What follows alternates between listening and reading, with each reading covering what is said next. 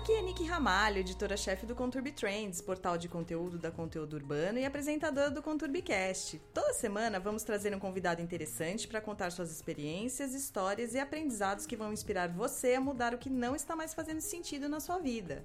O Conturbicast desta semana foi buscar na cozinha do Tantano do Bar em São Paulo o convidado do nono episódio. Isso mesmo, o chefe Tiago Banhares conta tudo sobre sua carreira e a experiência de montar uma casa cheia de peculiaridades que caiu no gosto dos paulistanos. Por sorte ou mero acaso, esse paulista de Guaraçaí começou sua carreira no departamento financeiro de uma distribuidora de produtos orientais. Ali, aprendeu muitas coisas que fazem parte da sua rotina hoje. Nessa mesma época, ele acompanhava um programa de TV com os chefes Alex Atala e Flávia Quaresma. A partir daí, sua paixão pela cozinha só cresceu.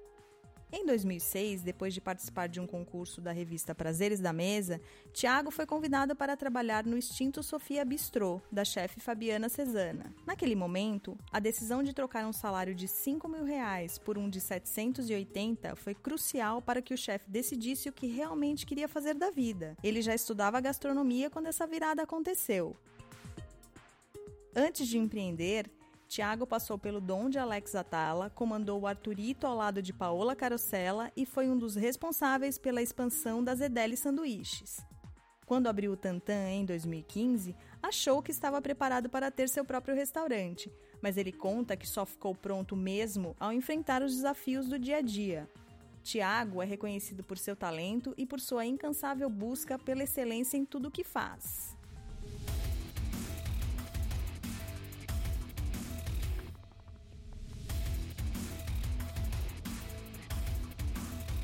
Tiago, seja bem-vindo ao nosso ConturbiCast. Um prazer te receber. Obrigado, Nicole. Obrigado pelo convite. Tiago, sua história na cozinha começou há mais de 12 anos e tem tudo a ver com a, sua, com a história da sua família, com memória afetiva. Conta um pouquinho pra gente sobre isso. Na verdade, assim, é, eu decidi entrar na cozinha por um outro motivo, mas a, a história da minha família potencializou isso daí.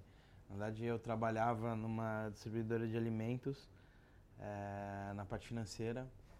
E aí, quando acabava meu expediente, eu corria para casa para poder é, assistir os, os, programas que tinham na TV, que eram na, logo naquela época que estava começando, né? Que tinha, tinha um, um, programa muito famoso da chamava Mesa para Dois, que era do Alex Antala com a Flávia Aquarela.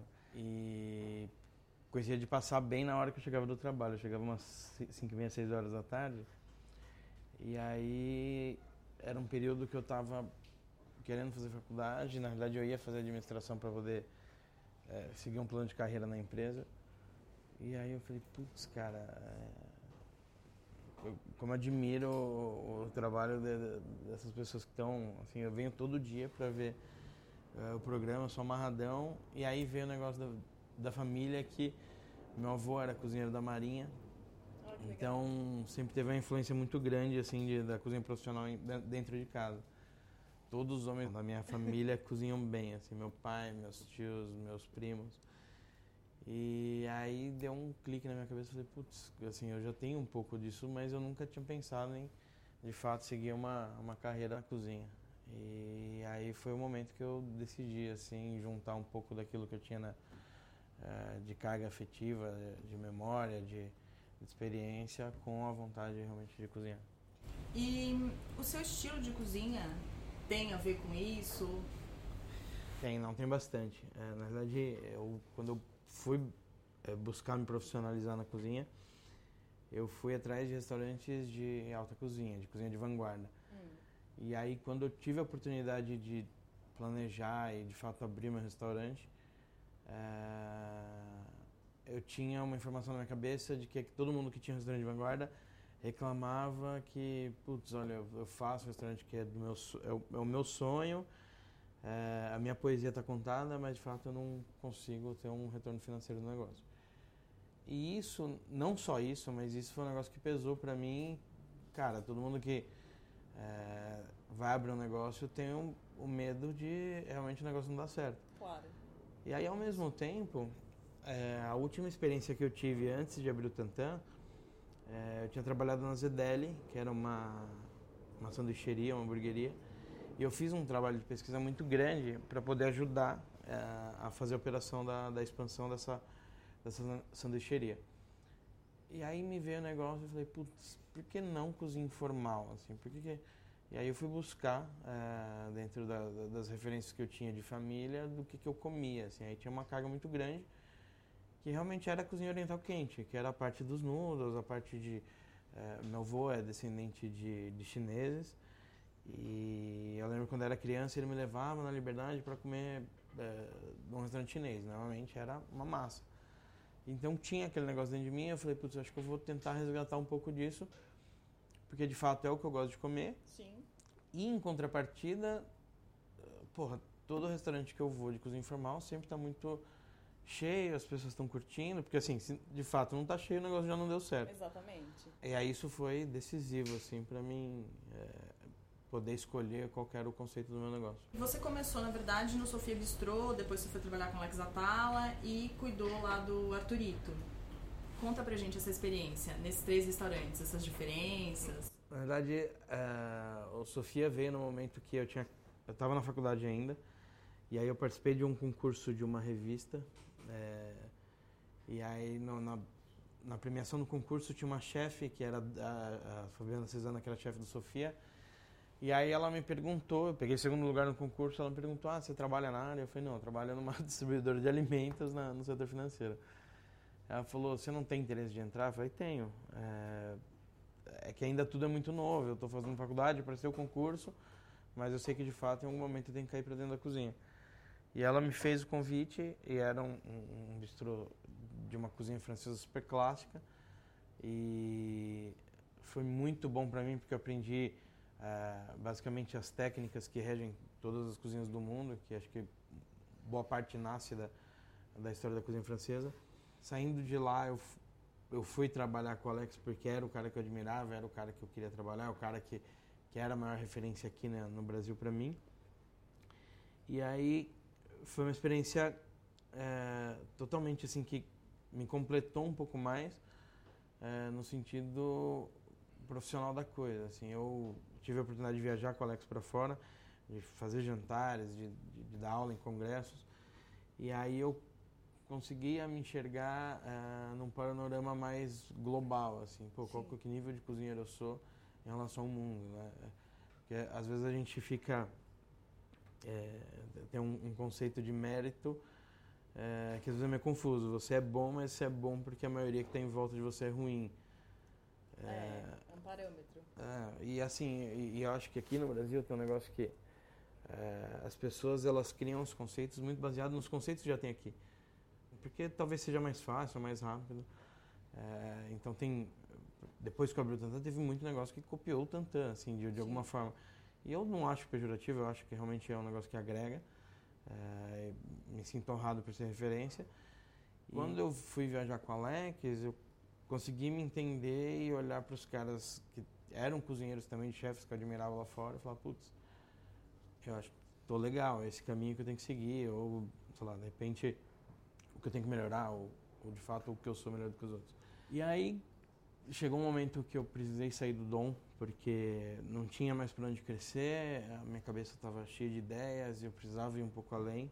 Tá. É, aí eu tinha dois caminhos, ou ir para fora, ou achava que estava muito pronto para abrir meu restaurante. E aí, quando eu saí do Dom, comecei a receber algumas propostas para chefiar alguns restaurantes. E uma delas foi o Arturito. E aí eu encarei o, o projeto assim, com um pouco de medo no começo, porque era uma, uma tinha conceitos muito diferentes do, do, do, que era o Dom. Não tinha nada de vanguarda, era uma cozinha de produto, era uma é. cozinha de, de, é, de emoção, de... É, cara, isso só veio para agregar assim, acabou me completando de uma maneira que não achava que só estudar técnica era que ia me fazer um cozinheiro bom. Assim. De fato, tinha outras coisas muito importantes ali de cozinha afetiva, de relação com o produto, de entender o produtor, o, o que, que você estava fazendo, da maneira como você transforma isso, o que, que você vende de fato para o cliente, né? que não é só um produto e sim uma experiência. Então, esses restaurantes serviram para você se capacitar ainda mais para chegar a hora de abrir o seu próprio negócio. Sim, sem dúvida alguma. Assim, todos eles foram muito complementares é, para chegar e, e, e ser decisivo para mim poder escolher o que, que eu queria fazer quando eu abrisse o meu restaurante. E quando você decidiu, quando você falou, agora é o momento?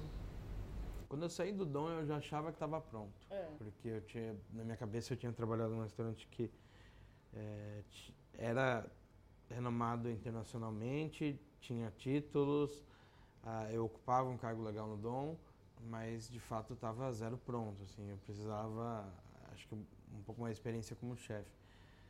Só que quando eu estava trabalhando no Arturito foi quando começaram a aparecer algumas pessoas que eram potenciais investidores e falavam, olha, você não quer abrir o teu? Eu estou disposto a investir.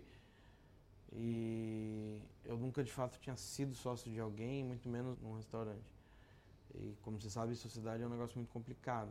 Super. Então eu amadureci um pouco a ideia. Quando eu saí do Arturito, que eu meio que fui encarar a ZDL como mais um aprendizado, de complementar um pouco mais aquela bagagem, eu tive uma, uma experiência de quase sócio. Você já experimentou, bebeu ali É, assim, eu, eu, na verdade, quando eu saí do Arturito, eu, eu, era, eu, eu era sócio da Paola, eu tinha 10% do Arturito. Pra mim foi muito, sei lá, pesou muito. Eu, não- eu senti que eu não estava pronto eh, pra de fato ter a carga de um negócio nas costas. Eh, e aí quando eu completei a experiência na ZDL, eu já tinha muito bem definido os sócios que eu queria ter, quem que ia pôr grana no meu negócio, quem que eram as pessoas que eu tinha que dar satisfações ou eh, realmente pensar e caminhar junto. E aí eu falei, putz, acho que agora eu tô pronto. E aí foi, foi esse momento, assim, que, que eu decidi abrir outra. E como você se preparou para gerir um negócio, para entender de financeiro? Você trabalhou numa distribuidora de bebidas no financeiro, mas assim, é diferente você trabalhar numa empresa e administrar seu próprio negócio. Como você se preparou para gerir pessoas, para gerir o negócio, para cuidar de budget? Como foi isso? Na verdade, a gente, não, pelo menos no meu caso, eu não me preparei nada. Veio caindo as coisas no meu colo e eu tinha que ir sambando e, e correndo atrás das coisas. Assim, eu já teve um momento no Tantan que eu, eu, eu parei, assim, eu tava com a cabeça super estressada, cabeça super cheia. Eu falei, putz, eu não sei se é isso que eu quero, porque eu entrei nessa porque eu gostava de cozinhar. No livro do, do Thomas Keller não estava escrito que, que eu tinha que fazer uma gestão de pessoas, que eu tinha que conversar com o líder, conversar às vezes até um pouco sobre a vida pessoal dele, para tentar entender o cara, ver o que, que eu posso ajudar o cara. Aí você tem um, um pouco o papel de psicólogo, de coach, de. E essas coisas de fato você não programa, você não consegue parar, pensar e falar, puta, eu vou me preparar para isso. Não, vai caindo no colo e a partir do momento que você assume a bronca, ou você tem pessoas dentro do teu negócio que vão fazer isso para você, e se de fato não tem, você vai meio que abraçando e se capacitando. E no começo você fazia isso sozinho, ou não? Já tinham pessoas que te ajudavam minimamente? Na verdade, eu, eu ainda faço sozinho hoje. A diferença é que hoje eu aceitei o meu papel dentro da empresa, que não é só de chefe de cozinha. Assim, eu faço muito pouco hoje a operação da cozinha em si. Eu ainda crio os pratos, ainda tenho um papel fundamental no treinamento da, da operação do restaurante, mas hoje o meu tempo é gasto 100% no, no planejamento administrativo, que eu divido um pouco com o meu sócio, que, que cuida da parte financeira, mas a maior fatia de tempo é focada na gestão de pessoas dentro do negócio. E como funciona isso pra você? Porque assim, chefes são considerados, as pessoas acham, ah, chefes são artistas que ficam criando o tempo todo. Como que é abdicar dessa parte de criação pra gerir pessoas e pra garantir que seu negócio funcione perfeitamente bem? Eu acho que isso está muito mais relacionado ao perfil de cada chefe. Assim. Tem chefe que realmente tem zero vontade de, de, de, de trabalhar com gestão ou ver números e só quer criar. Eu acho que nada contra, eh, mas é, vai de cada um. Assim. Eu acho que completou muito sair um pouco da cozinha e tentar en- entender o restaurante e tentar ajudar o restaurante com outro olhar, olhando de uma, uma visão um pouco mais distante, assim. Hoje eu estou mais preocupado em garantir a experiência do cliente do que, de fato, fazer um prato excepcional, assim. Não, eu não penso mais nisso. Eu acho que cozinhar é importante, a comida do, do restaurante ela tem que ser boa, mas ela é uma parte do negócio e não e está longe de ser a maior parte. Eu acho que a gente vende hospitalidade e não só um produto. Então, é, de fato, o que quer se distanciar. Teve um momento que, eu, como eu falei para você, eu entrei um pouco em colapso, porque demorei para entender que eu tinha que encarar isso para o negócio dar certo, porque o restaurante nasceu das minhas ideias, nasceu das minhas ambições, mas eu lidei muito bem com isso. Agora, óbvio que o, o chefe que de repente é dono do negócio e talvez não, não se dê muito bem com essa parte, ou seja, da gestão ou da parte financeira, ele tem que ter pessoas dentro do negócio que vai ajudar e complementar a, a, na operação do restaurante. Porque isso, para garantir a experiência do cliente, é fundamental que o empreendedor encare essas coisas que não são tão legais, normalmente. É, sem dúvida alguma, assim. É, e se em algum momento eu ver que é, tem alguma coisa, porque acho que não dá para você também abraçar tudo e eu sei que eu não vou conseguir fazer o que eu faço durante muito tempo se a empresa crescer. Uhum. E aí, é, justamente, eu tento cuidar mais da gestão de pessoas porque eu preciso ter pessoas que são, às vezes, melhores do que eu, às vezes, em algumas coisas que eu faço. Porque senão eu não consigo ir adiante. Você está me falando aí que você faz gestão de pessoas. Como você contrata seus funcionários? O que seria fundamental para o empreendedor na hora de olhar para um funcionário e para o ramo de negócio que você tem? Olha, hoje no, no Tantan, o nosso processo seletivo lá dentro é muito mais focado nos valores da pessoa do que na capacitação dela. Então eu busco mais é, pessoas que estão dispostas a acreditar na nossa ideia, comprar nossa ideia, a, de fato vestir a camisa da empresa e estabelecer uma relação de confiança ao ponto da pessoa, putz, olha, eu não sei fazer isso, mas eu confio no que você está falando. É, não vou te questionar agora e vou apenas reproduzir, porque eu sei que lá no, no, no final todo o contexto vai se fechar. Então, para mim, a, a, capacitação em si, técnica da pessoa, vem no segundo plano.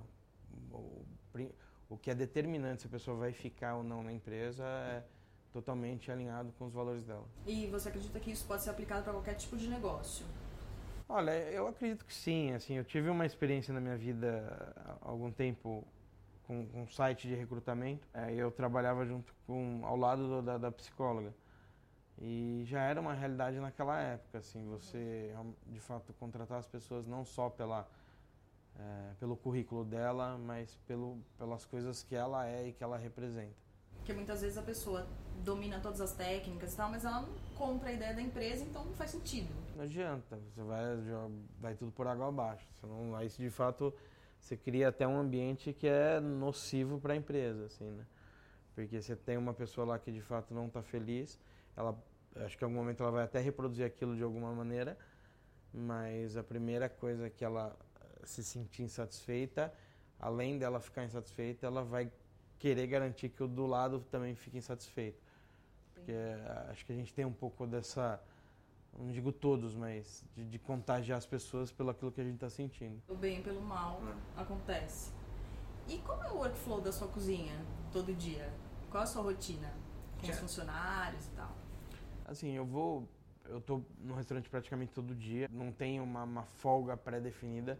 Hoje em dia eu tento priorizar um pouco mais o final de semana porque 12 anos na cozinha assim não é muito, mas a nossa estrada é esburacada. Então assim, durante muito tempo eu abdiquei de toda a minha vida social é, convencional, assim, eu não tinha mais final de semana, não tinha jantar, não tinha feriado, não tinha e os nossos horários é, são complicados, então não dá sempre para você ter uma vida depois da meia-noite.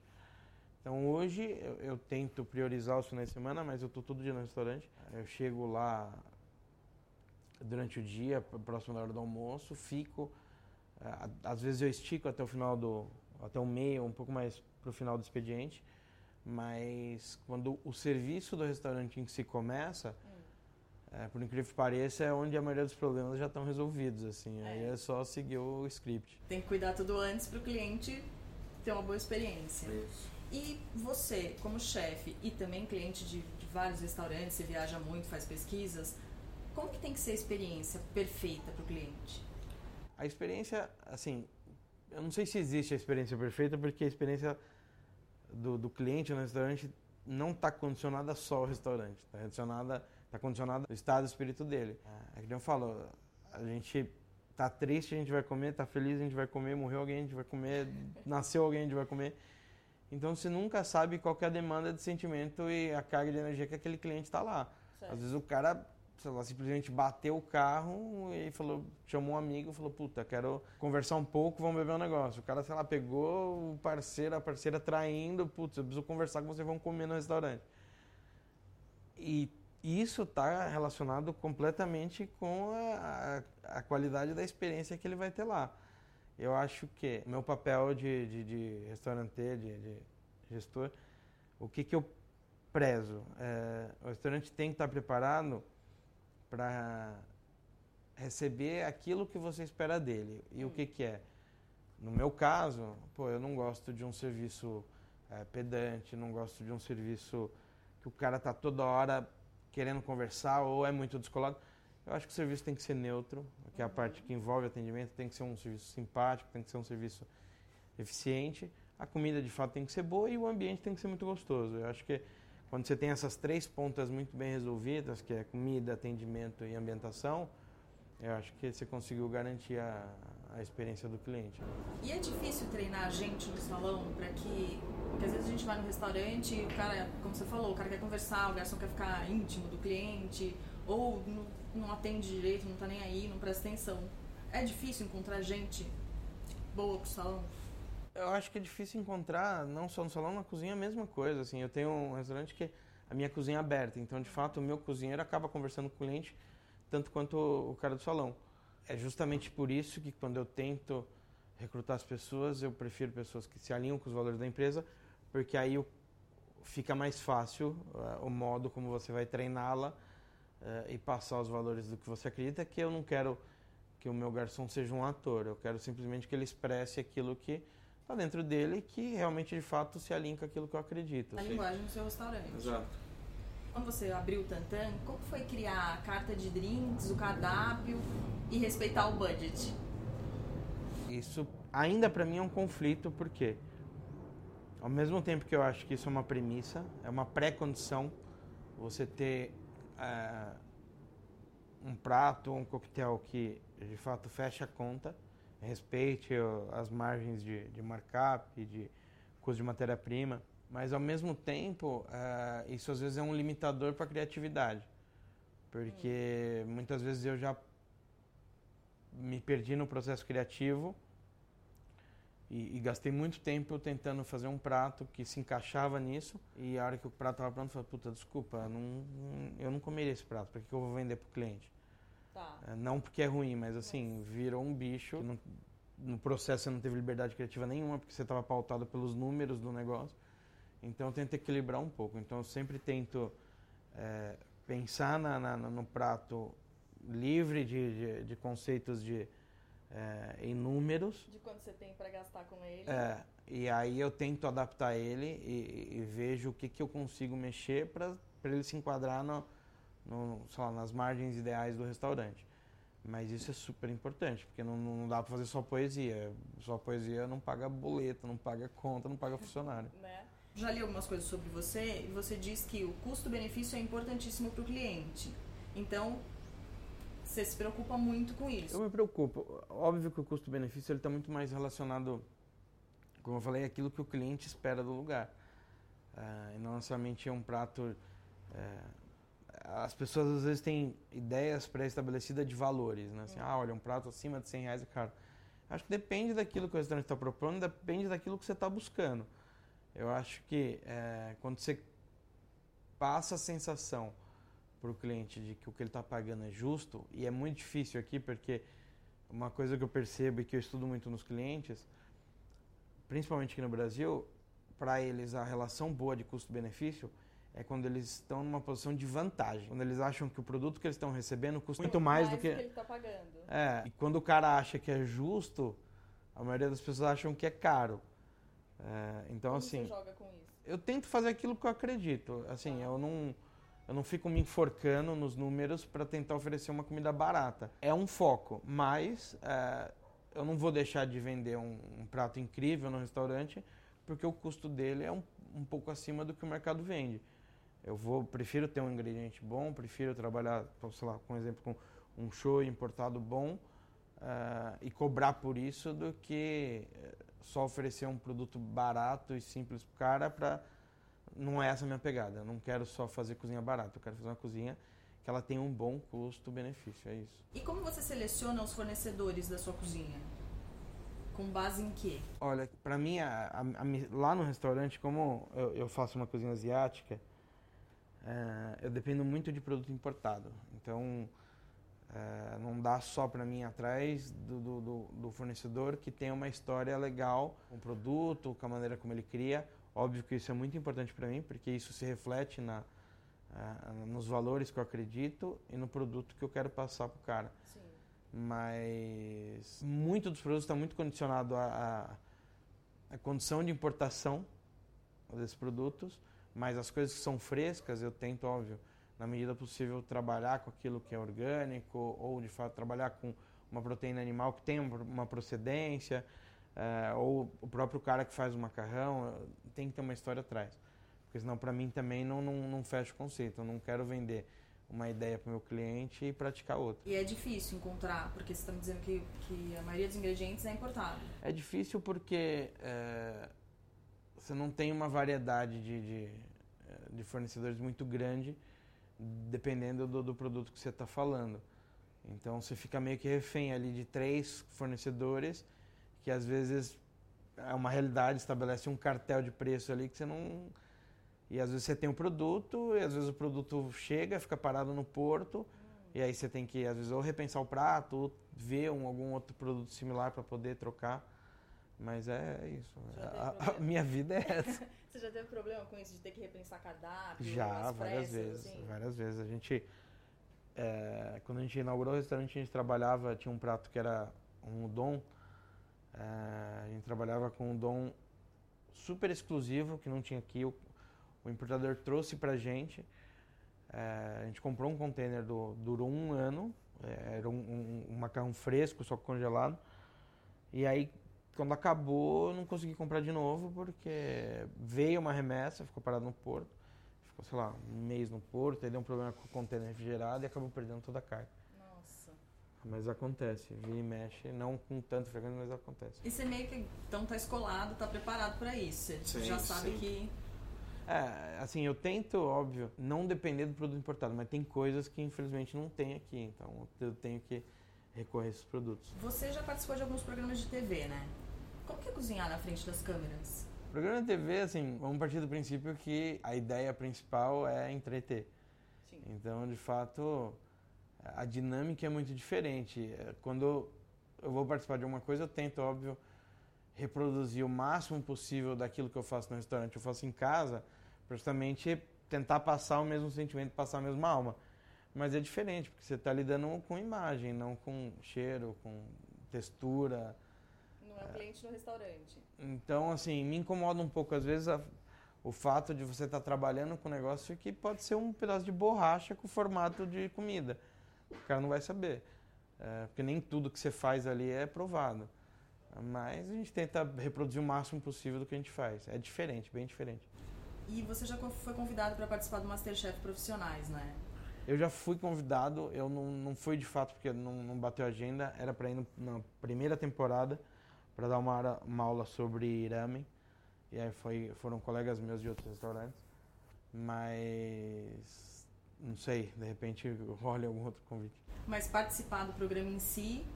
Eu acho que não, porque assim, eu, eu tô num outro momento da minha carreira, não julgo, não discrimino quem participe.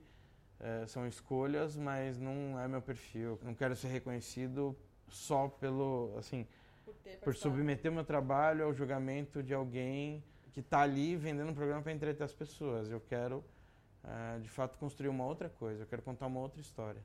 E você acha que esse tipo de programa de TV com profissionais como você, ele pode até detonar o profissional? Porque assim, tem o nervoso da frente da câmera, tem que gravar, tem o julgamento dos chefes, é uma outra atmosfera.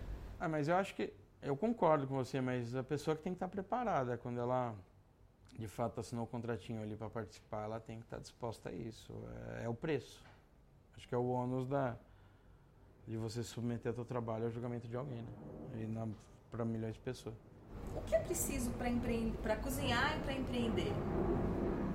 Você já me contou toda a sua trajetória, você falou, mas assim, o que, que precisa? Putz, é, precisa de muito sangue no olho. Eu acho que muita paciência Aí foco, sem sombra de dúvida, assim, foco eu acho que é o principal, porque tem um monte de amigos, já vi diversos chefes que, assim, às vezes ruíram o negócio porque não tinham foco, não, não entender de fato o que, que quer. E às vezes para você atingir esse foco, esse objetivo, você tem que sair um pouco do teu caminho e como no meu caso, você tem que sair da cozinha, ir um pouco para gestão, ir um pouco para administração, porque senão você não consegue chegar lá, assim, acho que é, é, mais isso, assim, é ter essa flexibilidade, acho que é, acho que as, as, palavras básicas é flexibilidade, foco e, e proatividade, porque também só planejar e não tirar a bunda da cadeira para pôr a mão na massa fazer as coisas acontecerem não não adianta nada. Não vai para frente. Tiago, você viaja muito, pesquisa muito fora do Brasil. O que, que você vê de tão diferente lá que a gente precisa aprender ou são coisas complementares? Como você encara essa pesquisa? Olha, eu normalmente assim, eu, eu tenho alguns lugares na minha cabeça que eu gosto de ir, gosto de beber nessa fonte porque são lugares que concentram profissionais muito bons, é, com, são onde as tendências acontecem porque é uma questão de tempo, eles estão fazendo a mesma coisa há muito mais tempo do que a gente. Uh, então, para mim, Tóquio, Nova York e alguns lugares da Europa, uh, eu tento buscar uh, e beber numa fonte limpa do que ficar buscando referência de negócios locais que já estão bebendo nessas fontes. Então, são soluções e inspirações em completamente tudo, assim. Seja em arquitetura, seja no modo de gestão e operação do restaurante de atendimento, e, óbvio, é, soluções com fornecedores, produtos, maneira, apresentação de prato. Tento buscar justamente aquilo que talvez aqui é um pouco escasso, porque as pessoas elas se inspiram uma nas outras e acho que fica num um círculo vicioso que para mim não é proveitoso. Falando em inspiração, quais são as suas inspirações para criar um prato? Em quem você se inspira? Que chefes você sempre sonhou? Você falou do Alex Atala e da Flávia Quaresma no programa e tal. Quais são suas inspirações? Uh, bom, vamos lá. Se, se, eu for falar de chefes aqui, tem uma lista. Uh, eu vou falar um, um, pouco do que, que eu acredito, assim. É, quando eu vou me inspirar para fazer um prato, a primeira coisa que eu tento é... Óbvio que vem primeiro uma, uma vontade minha, eu tento fazer um prato que eu tenha vontade de comer. Porque eu, eu, eu tenho dificuldade de vender um negócio que eu não acredito, assim, de meramente por, pela relação comercial do negócio. Uma das coisas é, é informalidade. Eu gosto quando as pessoas elas quebram um pouco essa barreira de é, você ter um gestual, uma cerimônia, um, uma coisa pré-estabelecida para você comer, sabe? De você ter uma toalha na mesa, de você ter uma, uma ordem de talher e tal. Eu gosto muito dessa relação da pessoa com o alimento mais próximo, assim, de, de, comer com a mão, comer na rua. É, porque eu acho que a gente come dessa forma muito mais vezes do que outras. Não tira o valor da, da alta cozinha, não tira o valor de coisas clássicas, de um serviço mais suntuoso. Eu acho bonito, acho legal, mas não, não, não é o, o foco do meu trabalho. E aí eu, uma, uma, outra coisa assim, eu sempre tento resgatar, eu tento buscar é, coisas que são muito simples e que talvez nunca ninguém tenha pensado. Eu tento resgatar às vezes pratos, por exemplo, quando eu vou para o Japão, eu tento buscar pratos que são muito comuns lá e não são comuns aqui. Talvez porque são ingredientes muito simples e as pessoas banalizaram um pouco, falar, ah, puta, pra que, eu vou fazer isso aqui? Tá. Então eu tento buscar um pouco disso, sabe? Tento, e, e, e, às vezes pegar alguma coisa muito simples e tentar sofisticar. E chefe, você falou que você tem uma lista, assim, mas tem algum chefe, por exemplo, internacional que você, nossa, ele... Cara, tem tem alguns chefes assim, é, como cozinha, tem um americano que chama Thomas Keller, que eu admiro muito ele. É, é um cara que é, tem uma linha de, de, de, qualidade, de padrão e uma visão sobre gastronomia que me encanta, mas é uma coisa muito mais clássica. Ah, o David Chang, que é um, um, também um, um americano, é, descendente coreano, que a maneira como ele expandiu, ele é dono do grupo Momofuku, a maneira como ele expandiu, a maneira como ele enxergou os negócios e a maneira dele ver a gastronomia é um negócio que, que é referência para mim. E assim, aí do outro lado tem uma lista de japoneses que me encanta pela dedicação, mas acho que se fosse falar de bate-pronto assim, acho que as duas pessoas que, que me vêm na cabeça é o Thomas Keller e o David Chang. Como é a sua visão? Como era a sua visão quando você trabalhava no, trabalhou no Dom, no Arturito, como é a sua visão agora de mundo de negócio? É muito diferente, assim, quando eu era cozinheiro no Dom, a única coisa que eu me importava uh, era comigo só comigo em ser melhor, mais rápido, mais organizado e mais eficiente. Era ser a, a máquina perfeita, o robô perfeito. Uh, hoje em dia eu estou muito mais preocupado em nas relações que eu tenho com as pessoas, não só de trabalho como a, a relação com a clientela, assim. Que o restaurante se trata disso, né? Acho que quando você fala de entretenimento, você está mexendo com anseios, com emoções, você está mexendo com pessoas. Então, hoje em dia eu estou muito mais preocupado nas relações das pessoas com o restaurante, eh, sejam elas os funcionários ou sejam elas os clientes, do que propriamente na minha capacidade de fazer alguma coisa, assim. E eu tento trabalhar em volta disso. Eu tento transformar as pessoas de alguma maneira, assim. É, hora no restaurante tentando surpreender é, os comensais, hora como empresário é, faz, tentando fazer um ambiente que todo mundo que trabalha lá goste e tentando formar mais gente para que eu possa cumprir com o meu plano de expansão. Pode contar pra gente o seu plano de expansão? O que, que você pretende daqui para frente? Ou daqui X anos eu pretendo ter, estar? Olha, assim, é, eu já fui muito mais sonhador. Hoje eu sou. É uma coisa até engraçada no restaurante que a gente estava no momento. Eu tenho um, um, programa que eu criei no restaurante que chama Parte, que é um programa de aperfeiçoamento das relações de trabalho. E onde eu estou no momento de é, consolidar os valores, as regras, é, a cultura da empresa. Então eu estava fazendo uma brincadeira com os meus líderes de cada um tinha que trazer três palavras para que sejam importantes no, em cada setor para poder ser o foco da galera, ser o lema da galera. Hum. E, e, uma da, da, das palavras que eu trouxe era uma era é, vigilância, é, a outra era é, detalhismo e a, e a última que é, para mim é, é a mais importante, que é a otimismo. Porque hoje eu sou uma pessoa. Eu tenho que pensar de forma pessimista. Porque eu me obrigo a pensar de forma pessimista porque eu tenho que prever os todos os problemas que dão no restaurante. É, então eu tento pregar uma coisa que de fato para mim é um ofício. Assim, eu tenho que é, tá sempre, eu tento estar tá três passos antes de qualquer problema. Então eu tenho que, olha, isso aqui pode dar errado. Eu prefiro que eles, como líderes do restaurante, e do, do, do negócio sejam as pessoas otimistas. Foi deixa tá. essa carga para mim, assim, eu quero que vocês tenham, oh, não, isso vai dar certo, é isso, isso, aquilo. E eu faço o papel de questioná-los, falar, olha, vai dar certo? Será que esse é o melhor caminho? Então, acho que é isso, assim. Que é o papel do empresário, de todo empreendedor. Você tem que ficar preocupado com esse tipo de coisa agora. E quando você era chefe é, em outros restaurantes que não eram seus, você vivia feliz. É, era o outro lado da moeda né? Bom, o que não entra na sua cozinha? Pode ser uma coisa só, tem que falar. não entra muita coisa. Ah, não entra arrogância, não entra preconceito, não entra relaxo, ah, não entra falta de vontade. Você consegue contornar tudo isso? Se tem alguma coisa fora desse caminho? A gente tenta fazer na medida do possível, né? Assim, não nem sempre dá para fechar todos os buracos da peneira, mas na medida do possível, assim, são coisas muito importantes para garantir a saúde da empresa. Como você garante um bom relacionamento da sua equipe dentro da cozinha? Eles trabalham o tempo todo juntos ali? É, é, é muito complicado porque eu acho que tem até um estudo que diz que é, o cozinheiro, as pessoas que vivem no restaurante, elas têm um, um convívio muito próximo dos presos. É um convívio muito intenso, praticamente, sei lá, seis, uh, dependendo do, dos casos, até, sei lá, seis dias e meio por semana.